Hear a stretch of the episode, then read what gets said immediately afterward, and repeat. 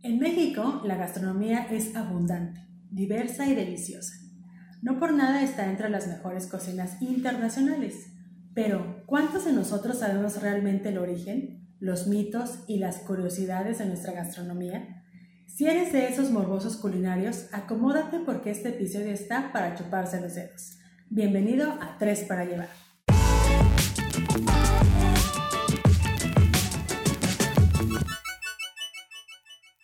Hola, ¿cómo están? Oye, pues bienvenido Iván, porque después de diciembre ya podemos grabar nuestro primer episodio.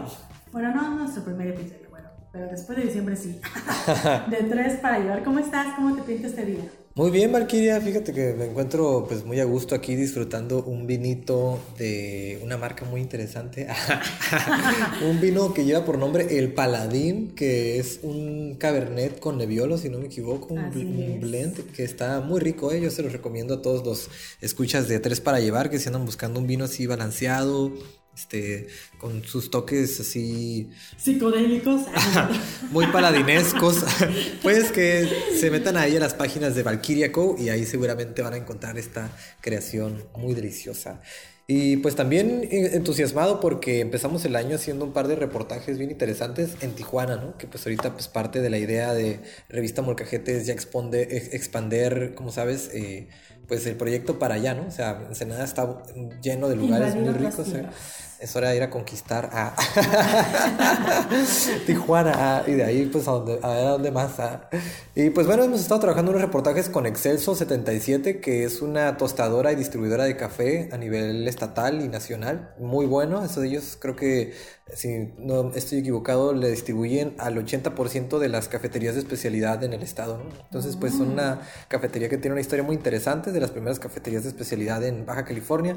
Y fuimos con unos chicos más jóvenes que se llaman Cervecería 93. Ellos son una cervecería artesanal que llevan apenas un año, pero están ahí como por la Madero y Sexta, me parece.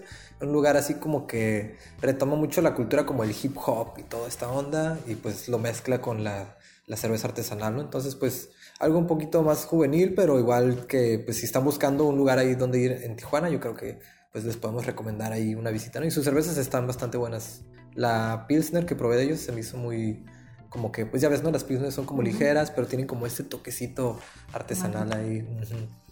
Y pues nada, entusiasmado también por el episodio de hoy, ¿no? Que vamos a estar hablando de las Mexican La verdad, ya extrañaba grabar un podcast y estoy muy emocionada porque estamos en la Balticueva degustando este vinito y pues tenemos una invitadaza, Daniela. A ver, preséntala, por favor. Bueno, hoy nos acompaña Carolina Mata. Hola, Carolina.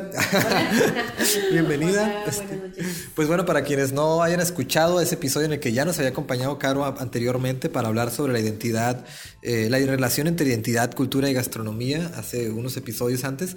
Eh, pues Caro es eh, profesora de la carrera de gastronomía aquí en, la facultad de, de, UABC y es maestra en antropología. Sí, doctora en ciencias sociales. Doctora en ciencias sociales. Ay, no más, perdón. casual. casual, casual.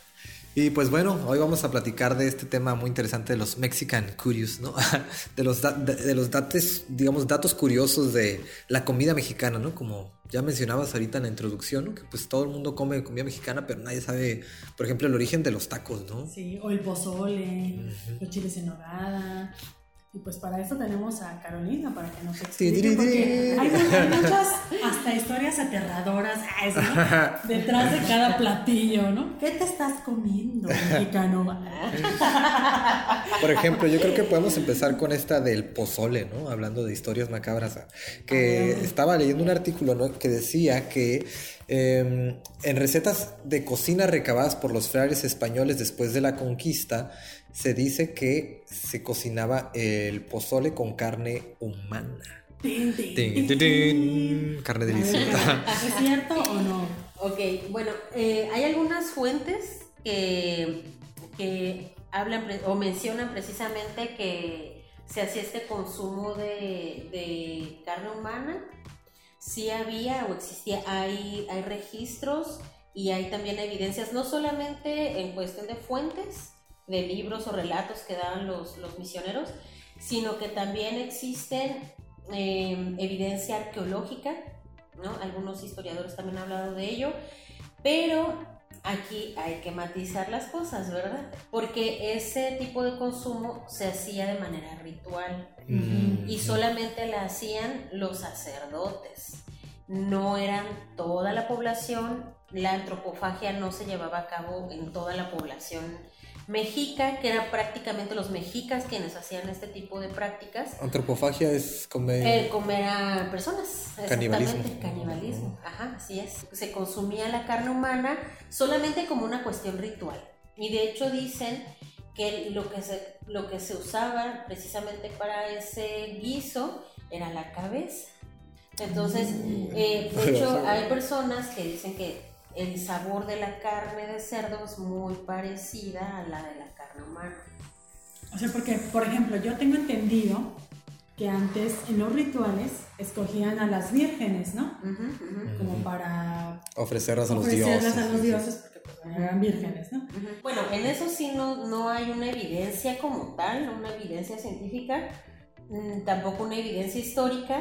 Eh, lo que sí se menciona eh, en, cuanto, en cuanto al sacrificio, de hecho hay una liga que de un, un, este, un evento que hubo hace poco en la UNAM que organizaron sobre antropofagia en la época prehispánica, ¿no? Mm. Y de hecho comentaban que todo este consumo se llevaba de manera ritual, podía ser muy diversificado y es bien importante decir que muchos de, estos, de estas prácticas se llevaban con los mexicas, no lo hacían todas las culturas prehispánicas.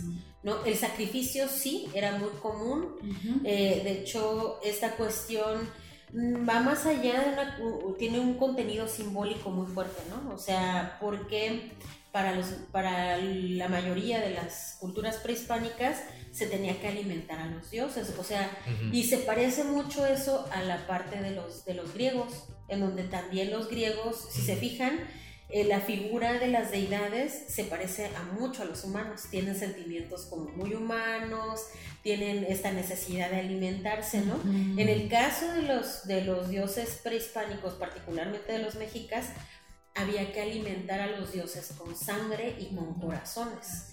Entonces el sacrificio ritual era algo muy común, los códigos de guerra también tenían que ver con eso. O sea, y las guerras, las batallas en donde se encontraban este, las diferentes culturas que estaban en conflicto, porque todos pensamos, ay, nos llevamos bien, éramos muy lindos, No, llegaron los españoles y nos echaron a perder No, pues no, Era un- había conflictos entre ellos de guerra, ¿no? muy fuertes.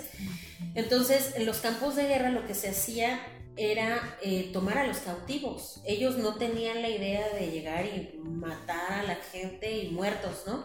Por eso ellos se les hacía muy raro cuando llegaban los españoles y empezaban a matar a la gente en el campo de guerra.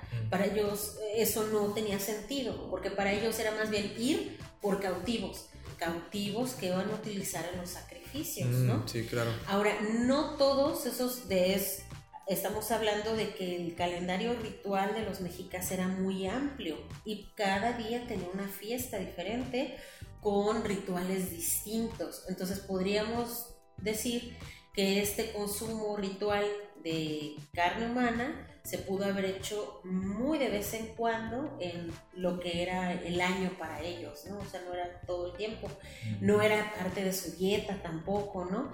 Este, pero sí tenemos todos estos datos que nos hablan de la importancia del sacrificio. Y otra cosa, en cuestiones eh, antropológicas, el consumo de carne humana en muchas culturas se hace no por la cuestión de alimentar el cuerpo nada más en la parte biológica, sino que es una cuestión simbólica. Porque más espiritual. eh, también más como en el sentido de consumir al otro es comerse sus fuerzas. Claro. O sea, tener sus... Es, es este concepto de incorporación que dice. Fischler, que cuando pasa la barrera de la boca se vuelve parte de ti en una cuestión simbólica. Sí. como entonces- energía extra. como- Ajá, como la energía o como la fuerza, ¿no? O sea, comerse... Me estoy vamos a comiendo decir, sus habilidades. en, Sí, ese, claro. ajá, en ese sentido podría ser, es un supuesto, que más que, que a las doncellas consumían a los varones, a los guerreros más fuertes, a los más valientes, porque era consumir lo que ellos tenían, ¿no? O Sus sea, propiedades, sea, ¿no? sí, Su origen, su- su- tener esa fuerza, tener esa valentía. Entonces, y se elegían, no eran como Sí, cualquier sí. persona, ¿no? Mm. Ahí estamos viendo que tiene un contenido simbólico muy fuerte, no solamente la cuestión de La carne. ajá, de, ay, no, o sea, este, eh, yo creo que es por ahí y este, el significado ritual que tenía la parte de la antropofagia. Ya cuando llegan, además hay que pasarlo por un filtro, ¿no? Las, las, la- los, los textos que están escribiendo los misioneros lo están haciendo desde su perspectiva occidental. Claro. ¿Cómo Como lo ven conquistadores, ellos? ¿no? Ajá, ¿cómo lo ven ellos como occidentales? Que para ellos ver un sacrificio era una total aberración, ¿no? Entonces era del diablo y tenemos ahí estos códices, ¿no? Donde están como demonios ahí en los sacrificios, porque ellos lo está, eso era como lo veían los misioneros no desde la cosmovisión prehispánica, ¿no? De hecho, en estas guerras, pues cuando perdían, sabían que tenían que ser parte de sus sacrificios, o sea, iban como cautivos, sabían que a lo que iban, ¿no? Me De acordé- hecho, para ellos el ofrecerse era como una virtud, ¿no? Como Ah, un- bueno, algo extraordinario, ¿no? Yo Mm. quiero ser parte de ese sacrificio. no tanto, eso era con otro tipo de sacrificios, Ah, como con los juegos de pelota, que ya sabían que iban a, o sea, Que el si perdían, eran iba, iba a esa parte, ¿no? Pero en el caso de las guerras, o sea, si te agarraban ya bailaste, o sea, y si cualquiera, híjole, pues ya perdiste. Me acordé del anime este de Attack on Ya, Titan. ya parte del pozole. Ajá, eras parte del pozole, pues sí, ¿no? Este, entonces sí tiene toda esta cuestión eh, simbólica, pero no eran parte, o sea, la carne humana no era parte de la dieta, ¿no? O sea, era toda una cuestión ritual que está en esa cosmovisión, ¿no? Leía también que si no utilizaban carne de humano, utilizaban carne como de so- choroscuintle. Ah, ok, sí. Ajá. En cuanto a las proteínas, eh, se comía mucho el, el. Lo comían también ciertos sectores, no era como para toda la gente. Este, era como para la gente de más alto rango. Este, No, era acá VIP. un privilegio. ¿no? Ajá, sí, y aparte, o sea, el perro no solamente servía para comer, también lo destinaban para eso, lo, lo engordaban, lo cebaban para eso, Mm. pero también otros que lo usaban tenían otros usos. Pues el perro en este contexto, como en muchas culturas eh, a lo largo de la historia han utilizado a los animales, en este caso a los perros, Los japoneses, por ejemplo, hacen sopa de perro, ¿no? Sí, o sea, como cuestión de compa puede ser compañía, puede ser como alimento, puede ser como un apoyo de trabajo. O sea, eh, y en este caso, los perros en la época prehispánica también servían, para los mexicas en particular, este, hasta para curar las reumas, ¿no? Si alguien estaba mal de las reumas, se dormía con el perrito y pues bien feliz porque ya no le daba frío, no le dolían los huesos, Mm. ¿no? Que además a mí es algo que les digo constantemente a los estudiantes, que hay que tener cuidado con la parte de los estereotipos, porque, por ejemplo, hay, hay estereotipos y cuestiones muy negativas hacia los chinos, ¿no? Ay, que comen Ujú. perro, comes perro. Ah, sí. Más en la historia del norte de México, donde ha habido una gran racismo y matanza de los chinos, Ujú. este y decimos bueno pues muchachos en la época Déjenme les digo como que- déjenme les digo que aquí comían perro no entonces estas cuestiones este pues están ahí. Más culturales, ¿no? sí sí sí pero están en esos contextos pues, Claro. Y está este mito también, ¿no? Urbano de que en las taquerías también luego hay Claro, dicen que son, tacos de Ajá. guaguaco. Suaperro, De Ah, de suaperro. Hay una canción de un grupo que se llama Monedita, Monedita de Oro, que son este un grupo para niños. Y tienen una canción que se llama que le gustan los tacos de suaperro y cantan guau guau, ¿no? Oye, y hablando de muerte lenta y bueno, me acordé ahorita de la frase esta de viscosos pero sabrosos, ¿no? Ah, Del Rey sí. León. Y- y. Sí. Sí. Que también pues en el menú mexicano digamos que está esto de los insectos, ¿no? Uy, sí. Que Sí, hay una gran variedad de... con- De hecho, digo, muchas investigaciones ahora acerca de... Ahora estamos hablando de la entomofagia, ¿no? Del consumo de insectos. ento- Ajá, y la entomofagia está bien interesante porque actualmente se han hecho muchas investigaciones que comprueban que el consumo de insectos tiene una, aporta un gran, una gran cantidad de proteínas, ¿no? Ah, claro. Entonces, Claro. este, también lo que se nos puede, es que esas cosas se fueron borrando con el tiempo, ¿no? Digo, además en diferentes lugares hay que entender que no en todo México se consumían insectos. O sea, estamos hablando que ese consumo de insectos era más en Mesoamérica, no tanto en Latinoamérica, ¿no? Mm. Y es normal que acá diga, fúchila, este, un Cultural, totalmente, maguey", ajá, ¿no? Porque pues no viene de allá, ¿no? O sea, allá sí los puedes consumir. Y este, pero sí hay una gran variedad de de insectos, una gran variedad, todos eran por temporadas, la mayor parte se encuentra en tiempos de lluvia. Este, tenemos tan solo los gusanos de maguey. Yo Los los chapulines, escamoles. Sí, los Y chapulines. que es además ahora creo que se han puesto como en este... Superfood.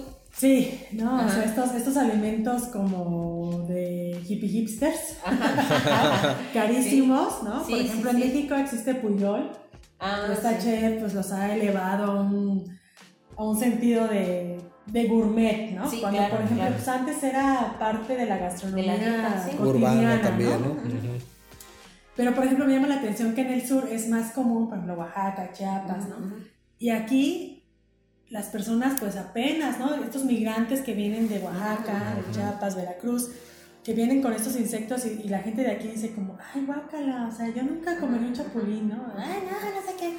Pero Ajá. pues es, un- es una fuente de energía... Y están muy ricos, la verdad. Sí, o están sea. muy ricos, ¿no? Sí, Pero sí. no están acostumbrados en el norte Sí, pues, a ese, tipo- claro. ese tipo de consumo, ¿no? Ujú, ujú, ujú. Sin embargo, pues en el sur, pues ya ves, ¿no? O sea, un taco de, de gusano de maguey con guacamole y chicharrón, No, es- es- 300 pesos. Sí, 300 pesos. ¿No? No, sí, claro, ahí la cuestión es saber, ¿no? Por ejemplo, ir a los, a los pueblos con los locales claro, claro. y pues ya.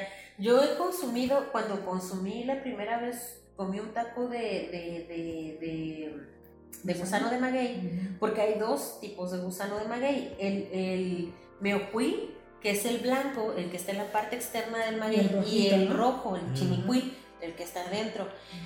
Comí de estos meocuiles, los blancos, y era, yo creo que es el mejor, se parece mucho al chicharrón, al Sí. sabor del chicharrón de cerdo, y es ¿Con el mejor, el mejor ¿Guacamole? chicharrón que he comido en mi vida. sí. Wow. Más Delicioso. delicioso, sí, sí, sí. Pero son Entonces- gusanitos chiquitos.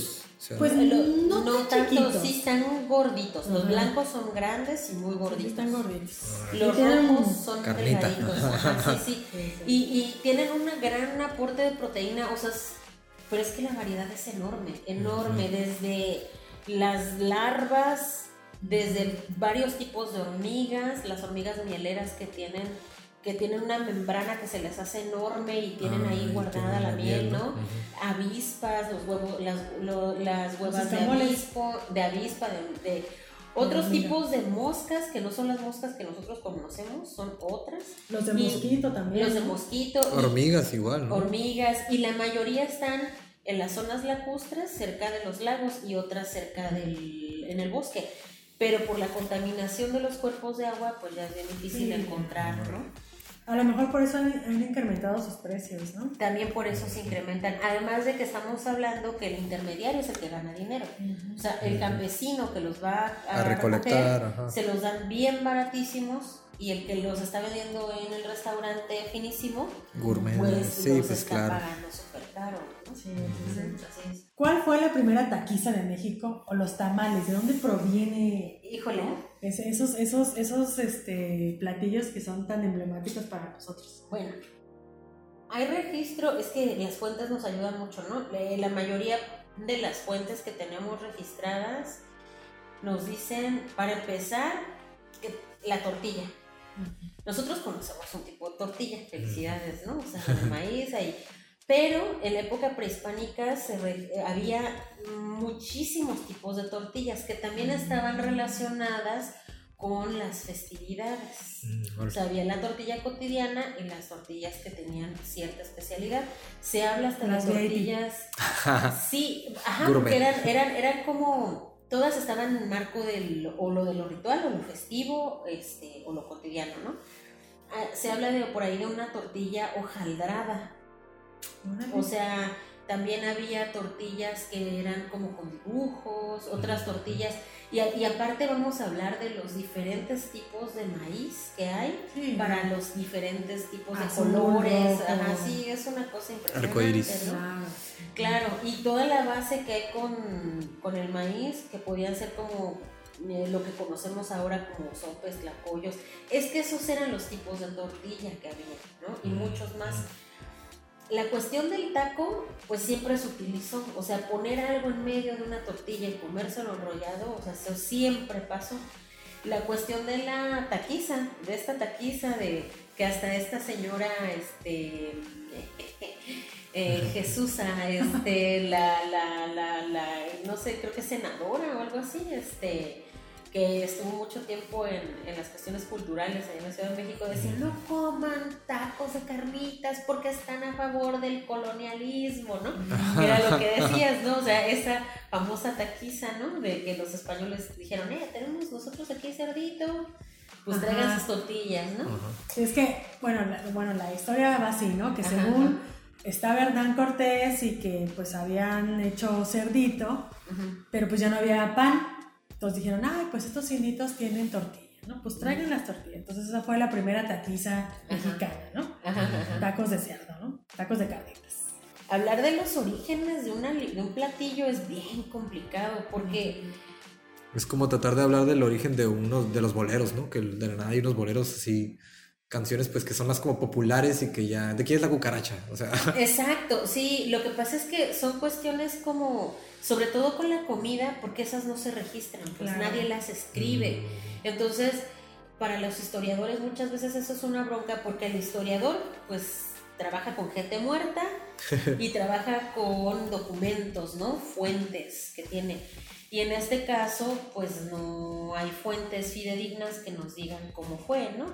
A veces, por eso se vuelven datos curiosos, precisamente porque no hay fuentes eh, escritas o muchas veces no hay cuestiones arqueológicas que lo avalen, ¿no? Pero los tacos, los tacos siempre han existido. Desde la época prehispánica, el hecho de poner algo ahí en medio, poner frijoles o poner nopales o poner una salsa, es común, ¿no? Lo que sí vino, creo, de después de la conquista fue esto del trompo, ¿no? Había escuchado que vino como de, de Medio Oriente, que se sí, en Turquía. Con los tacos, los tacos del pastor.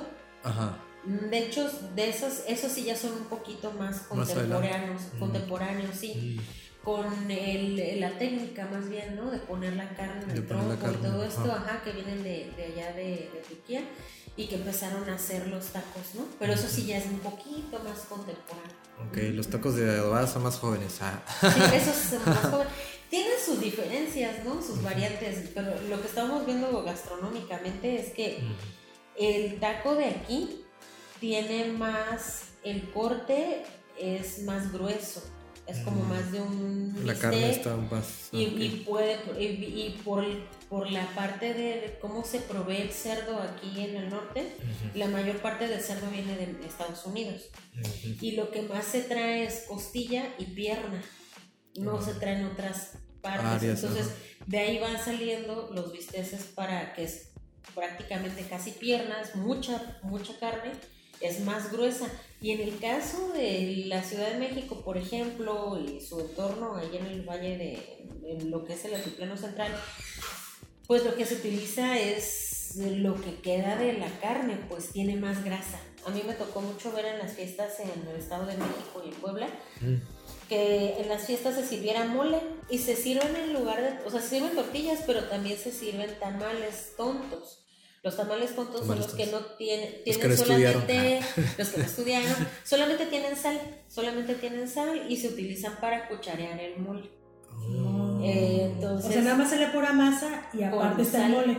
Ajá, y aparte el mole y tú lo vas le cuchareas como cuchareando ahí. Eso es una cosa súper rica. Sí, sí, sí, sí. Y este, hay una gran, eso sí se quedó, la única, la cuestión que sí tuvo mucha influencia después de la de, la llegada de los españoles fue el incluir materia grasa en el tamal, que es la grasa de cerdo, la mm. manteca. Rellenarlos así con... Este, para la masa, batirla con, batirla con la manteca. Pero anteriormente mm, era más bien el maíz nixtamalizado y tenían otras formas de hacerlo. De hecho, para hacer esto que se esponjara o que pudieran batirlo, se utilizaba el tequesquite. Eh, el chile en nogada también tiene una historia ahí medio peculiar, ¿no?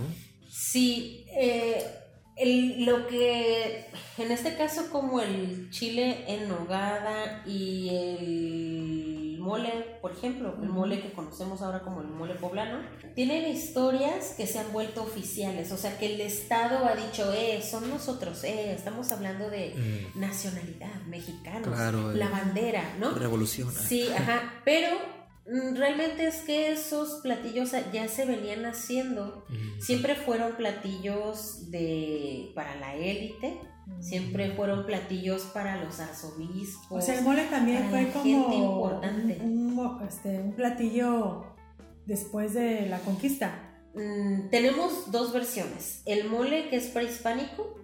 El mole prehispánico es una base, básicamente es una salsa que se espesaba con la pepita de la calabaza. O sea, como un pipián, pues. Y este, ese era el moli, el que existía Mm. antes en la época prehispánica. ¿Y le ponían cacao o no? Este, no, ese nada más era la- los chiles, la, mezcla de chiles con la, con la, este, Pepita de con la pepita. Ya posteriormente, cuando se empieza a generar este mole poblano, que igualmente no tenemos como un registro claro de quién lo hizo, lo que sí sabemos es que se generó en los conventos y que no solamente había manos de mujeres mestizas ahí, o sea, esta- Eran las monjas, ¿no? o sea, las monjas, pues sí eran mujeres mestizas, pero híjole, es que es un rollo lo de los conventos, ¿no?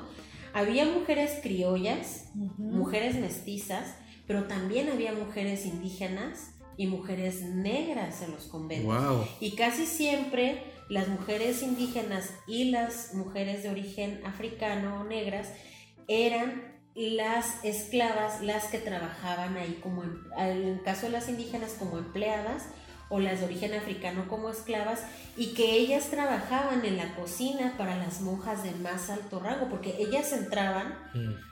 Con su servidumbre al, al, al convento. O sea, ellas... Y había las monjas que se mantenían solas y que tenían que estar trabajando en el convento para pagar su estadía, porque no era gratis estar Con en sus el convento. sus Hacían, galletitas. exacto, exacto, hacían sus rompopes, sus Ah, galletitas, ¿no? Esas son las cosas que se, se como que se invisibilizan, ¿no? Pues porque también al final las mujeres que estaban moliendo todo eran las mujeres indígenas que ya tenían un conocimiento, una habilidad técnica al, al moler todos estos ingredientes y que si nos damos cuenta, pues este mestizaje no era solamente entre indígenas y criollas, o sea, estamos hablando de que había mujeres negras, había mujeres mestizas, había mujeres de varios orígenes que dieron luz a ese mole, ¿no? Y que era para platillos para estos arzobispos, o sea, ellos, ellas hacían los banquetes para, para el- para, ajá, sí, cuando se querían deleitar, o sea, hasta hacían competencias entre los conventos a ver quién hacía mejor las cosas para deleitar al señor arzobispo, al virrey, a sé quién, ¿no? Entonces, algo similar sucede con los chiles en nogada, Pero ese, ese es un platillo ya, este, pues ya totalmente mestizo, ¿no? Sí, sí, totalmente, totalmente. Mm. Y en el caso de los chiles en nogada pasa algo similar, se generan en Puebla, se hacen Ajá. en Puebla, Con la granada. este, se le pone granada, ajá, y además el chile en nogada tradicional tiene mucho trabajo en, o sea, tiene, ese sí podemos decir, tanto el mole como el chile en nogada, que tienen sabores muy novohispanos. Porque, y siguen esta idea de lo barroco, ¿no? La saturación de sabores, llenarlo la de- saturación de elementos y donde tenemos cosas dulces y saladas conviviendo en el mismo platillo Mm. y lo hacen más complejo, ¿no? Este, el chile en nogada tiene, tiene carne, tiene carne picada, pero también tiene las Acitrón. manzanas. En ese tiempo Ajá, cuando se podía sí, utilizar, porque pues ahorita ya es un alimento que... Así es, tienen las pasas y lo que era lo más importante era la nogada, que es la salsa La de la nuez. De Castilla. exactamente, que es en septiembre, sale por- porque pues es cuando están los, los nogales dando la, la nuez. Entonces se hace todo esto, pero lo retoman, o sea, cuando se consuma la independencia y Iturbide hace este festejo, que además estamos hablando de Iturbide era el, chico fifí de la, de la independencia, ¿no? Y este Vicente Guerrero, de hecho Vicente Guerrero era de origen africano, pues, o sea, era descendiente de negros, ¿no?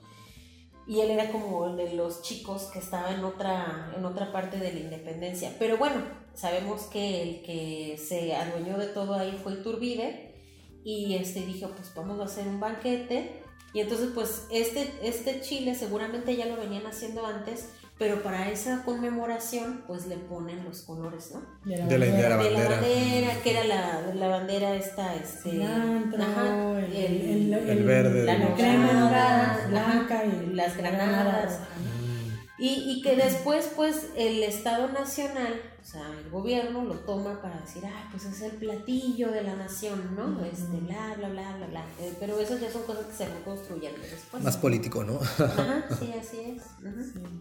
Pero qué interesante, porque como un platillo se puede convertir en leyenda, ¿no? Y esa leyenda con el tiempo pues ya se vuelve patrimonio. Sí, o se vuelve un, ícono, un signo de, del Estado, una cuestión. De una nación. Y que, y que además estos, de hecho estos platillos que están diciendo son los que se elaboran para las fiestas patrias, ¿no? el pozole, que es más popular el pozole, ¿no? Digo, alguien no va a decir, ay, voy a hacer chiles en nogada para bueno, es que pues tienes que... Sí. Porque el chile es caro. No va a faltar la, nuez monja carísima también. La nuez, ajá, o sea, por ejemplo... No, y luego, por ejemplo, hay unos que, que lo hacen con piñón. Con piñón, así Rosa, es. Así es. Rosado, ¿no? piñón rosado es... Sí, madre. mil, pesos, mil pesos el kilo, ¿no? Sí, sí, sí, sí, sí. Por eso es lo que le digo a los chicos, a los estudiantes. Pasamos de lo que es curioso a un dato que nos está hablando de cuestiones políticas. Mm, sí, todo un contexto, ¿no? Cultural, político, exactamente, social, ¿no? Sí, sí, sí, sí. La cuestión es cómo, cómo se fueron construyendo, cómo se fueron dando, ¿no? Es rastrear el origen. Sí, sí, Y por ejemplo, el pozole, yo cuando llegué aquí al norte decían, ay, vamos a hacer este Navidad, tamales. Y yo decía, tamales, pues si los tamales son de diario, ¿no? Porque allá bueno, los días diario, ¿no? Allá los días diario, en la mañana. Allá donde somos manitas, sí son de diario. sí, y, y, ya después, por ejemplo, aquí me di cuenta que esos tamales, en el contexto de las familias, es que la familia se reúne a hacer los tamales. A hacerlos, claro. O las mujeres se reúnen la eh, para hacer los tamales, no es una cuestión familiar, pues de convivencia. La receta. No, y fíjate, o sea, la manera en cómo lo sirven también cambia mucho, ¿no? Porque, sí, por ejemplo, a mí me llama mucho la atención aquí cómo hacen los tamales. Para empezar, la, la masa, ¿no? Digo, ay, bueno. no, no es por echar, ¿no? Ajá. Pero luego que le ponen papa y que no sé qué, ¿no? Y luego Ah, su, sí, su jalapeño, sopa ¿no? fría y frijoles. Sí, Bueno, yo sí, nunca los había comido así, pero Nada, son nada diferentes. más hay que echarse unas buenas caminadas a la playa. No, están ricos sus tamales de aquí, no sé, no.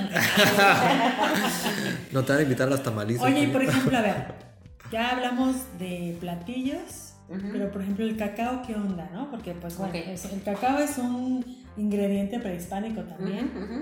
No sé si, por ejemplo, se utilizaba como postre o como parte de algún platillo pues principal, ¿no? De los prehispánicos, no sé, tú que sepas algo ahí. Ah, Pues el cacao, eh, el cacao tiene una historia biológica. El cacao silvestre, como tal, viene del Amazonas. Eso es lo que han encontrado algunos arqueólogos y paleoetnobotánicos, que son los que se dedican a estudiar la historia biológica de los, de los alimentos, ¿no? Este, se dice que viene del Amazonas y llega por esta migración de aves. O sea, las aves comen las semillas y en su migración pues van defecando, ¿verdad? Y entonces de ahí van saliendo Qué rico, güey. plantitas. Caca de cacao. plantitas, caca de cacao, exactamente. Mm. Y, y eso es la manera en la que hacen que se transporten las semillas, ¿no? Cuando llegan a, a acá a México, eh, tienen o está el ambiente propicio en la zona del Golfo, sobre todo en Tabasco, los mayas lo empiezan a domesticar, ya lo convierten así ya en un árbol domesticado y todo, donde con muchos siglos empiezan a dar ya frutos, que son estas mazorcas grandes de, llenas de, de granos de cacao, y ellos los empiezan a procesar.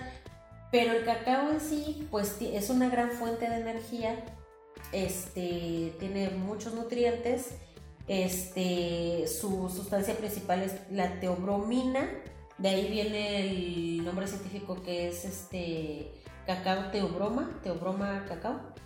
Y este, y le pusieron eso de Teo, pero eso ya es una cuestión de Linneo, le puso Teo porque es como Dios, ¿no? O sea, Ah, claro. pero es por todas las propiedades que es que es como equiparable al Comercio a café. Dios. No, no, no, bueno, no tanto por allá, pero es equiparable como producto al café, porque da mucha energía, o sea, te pone al 100, ¿no? Sí, sí. Entonces, lo que ellos hacían era una bebida, más que un platillo o un postre, era más bien una bebida.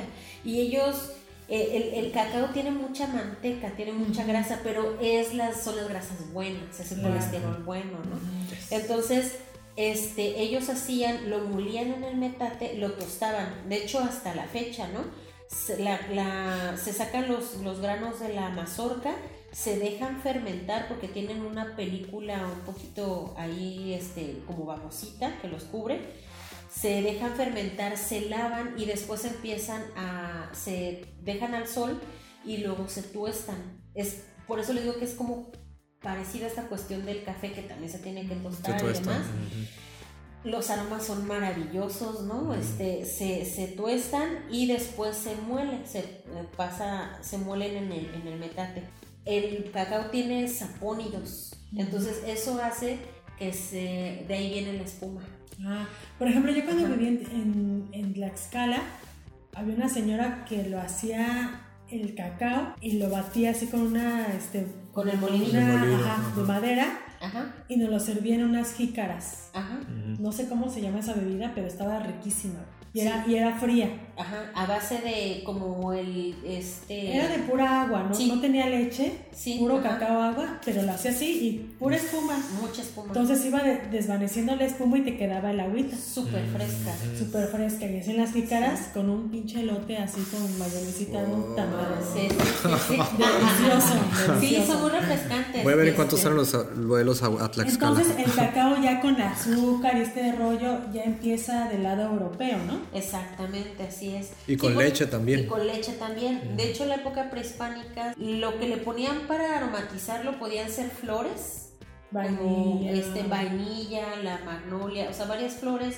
También la rosita del cacao, que es la flor del cacao, es muy Ujú. chiquitita. De hecho, el árbol, el árbol del cacao es prácticamente un tronco y del tronco Ujú. le van saliendo los frutos, ¿no? Que son las mazorcas. Y ahí Y, y- y ahí están las florecitas también. Se le ponían eso, se le puede poner chile también. Sí. Este, al- y tenían la base de agua, por supuesto. Mm. La, la cuestión aquí nada más para hacer la, la espuma no era eh, con el, el molinillo. El molinillo ya es una invención novohispana. Se, lo que se hacía era una mujer ponía una jícara en el piso y ponía otra, tenía la jícara en el piso, tenía el recipiente con el cacao y lo dejaba caer Ah, desde arriba de su cabeza. Para que con la Para que- gravedad. y con la gravedad sí, sí, y se hacía varias veces, como lo que nosotros hacemos cuando queremos de- enfriar una bebida, ¿no? Eso sí, pero desde arriba y lo que hacía era que se hiciera mucha espuma como la bebida que dices. Ahorita se Sí. me olvidó el nombre, pero Estaba riquísimo. Sí, en Oaxaca, en Oaxaca también lo hacen así, ajá. Entonces, este, es una cosa deliciosa, ¿no? Igual Y que el tepache. ¿no? El tepache también es una bebida.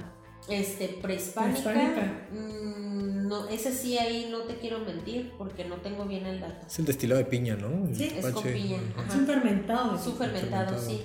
Sí, ahí Una sí no tengo. maceración. Pero en este caso, pues, o sea, tienes toda esta parte de, del- de la espuma y demás. Y en el caso de, de Tabasco, que esto es algo muy de los mayas también, era tomar, moler el cacao, ponerlo, combinarlo con una bolita de maíz. Ah. Y entonces tú te ibas a trabajar al campo, ahí agarrabas agua, deshacías con la mano esta bolita de cacao y maíz y de ahí el pozol.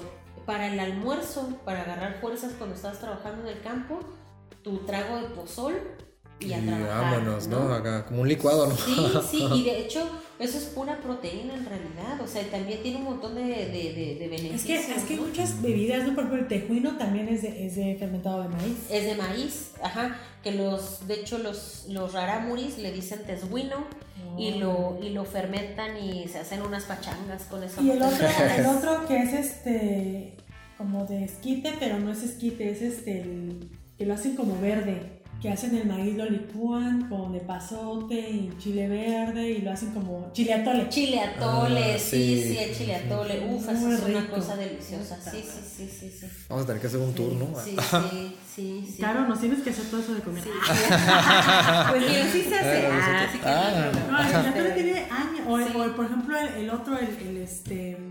Pues es que hay infinidad ahora sí de platillos mexicanos, sí, ¿no? no sé, no. El atole de maíz con canela y. Hay, hay un atole, este, que es el de pinole, atole el de pinole. pinole. Ay, qué rico. Ah, Sí, sí. ¿Lo has probado tú? Sí, sí, el pinole sí, sí. Los atoles de pinole. He ido a Oaxaca, Sí, mijita. Sí, sí, sí, el pinole es una cosa deliciosa. Sí, sí, sí. Hasta Que además, que ahora muchas preparaciones tienen canela, pero eso ya lo trajeron este vía viejo mundo, ¿no? Pues ya de la Los India y todo eso, sí. ah. Fue vía los, vía los españoles, pero realmente estamos hablando de productos de todo el mundo que llegaron aquí. O sea, era la vía.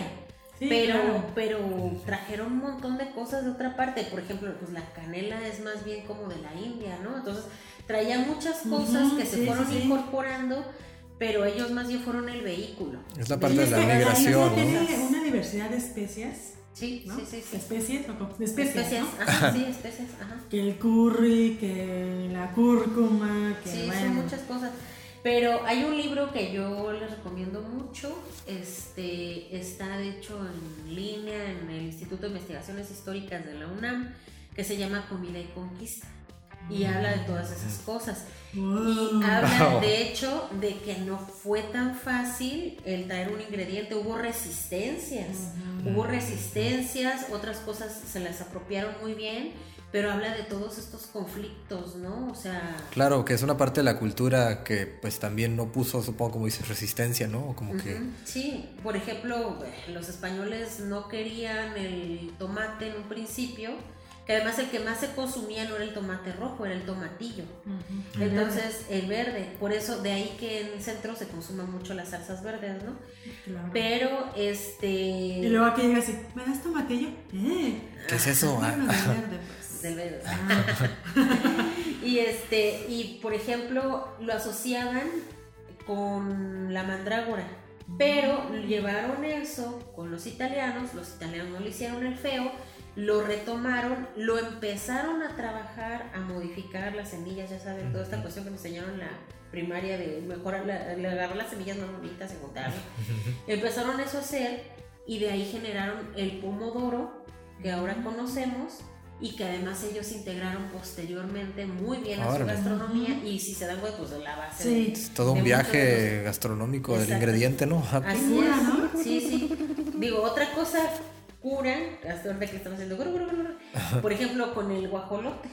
El Ajá. guajolote eh, Mexicano, ¿no? eh, mexicano, también de la parte sur de Estados Unidos, y que, y que ahora le dicen los gringos turkey, pero le dicen así porque hizo un viaje muy loco, o sea, se lo llevaron a Europa, de Europa se lo llevaron a Turquía, y de Turquía vuelve de regreso a América, pero a la parte más norte de América, y dicen, ah, pues viene de Turquía. Turkey, y así se le quedó. Pero dio la vuelta y pensaban que venía de allá y no, pues era estaba ahí a tres metros fíjate, acá. tanto es el, el pavo que no solamente se utiliza en la comida, ¿eh? también en el mezcal. Sí, sí, sí, sí. Oye, pues yo creo que vamos cerrando capítulo, ¿no? Porque si no nos vamos a Ay, quedar está aquí. Muy bueno, está muy bueno, no, me vale No, no. Nos van a escuchar dos horas. Bueno, está bien. Hay que desca- dejarlos descansar también. nuestros Que se queden con ganas de más. No, pues podemos hacer un episodio de, de, de Segunda parte, segunda parte. sí, claro. Sí, claro, me encantaría. Está muy Sí, interesante. sí, Pues sí. bueno, muchas gracias, Caro, por estar aquí. La verdad siempre es un placer. Nos deleitas el oído y el conocimiento y el cerebro y El todo. cerebro termina así. ¡ah! Tus redes sociales o algo en caso de que alguien te quiera hacer una consulta o Pues, invitarte a otro programa. jóvenes. Pues redes que son muy personales. esas, pero a mi correo suicida, se mata, arroba ¿Es solo la C sí, sí, o la E? C, no, se mata. Se mata, sí, se, se suicida, sí, sí. Para recordarle a los muchachos que esa calificación se la sacaron ellos. Ah. Así es. Excelente, pues bueno, muchas gracias a ustedes también por acompañarnos y pues si tienen algún dato curioso ustedes que nos están escuchando. Sí, que sepan alguna historia acá de la gastronomía. Tenebrosa ahí de cabezas, cabezas en los pozoles o, o, anécdotas personales ahí de su familia, ¿no? Y que, claro, esas son muy importantes. Ajá, ¿eh? que en su casa quizás cocinan los tamales de una forma bien rara, así, pues nos mandan una foto. No sé, y... yo, hago, yo hago mis pambazos con carne de mi abuelito. ya nos vamos porque eso se está saliendo de control. pues muchas gracias. Si les gustó el episodio, ya saben, compártanlo. Y pues nos vemos en la próxima emisión de Tres para Llevar. Hasta pronto.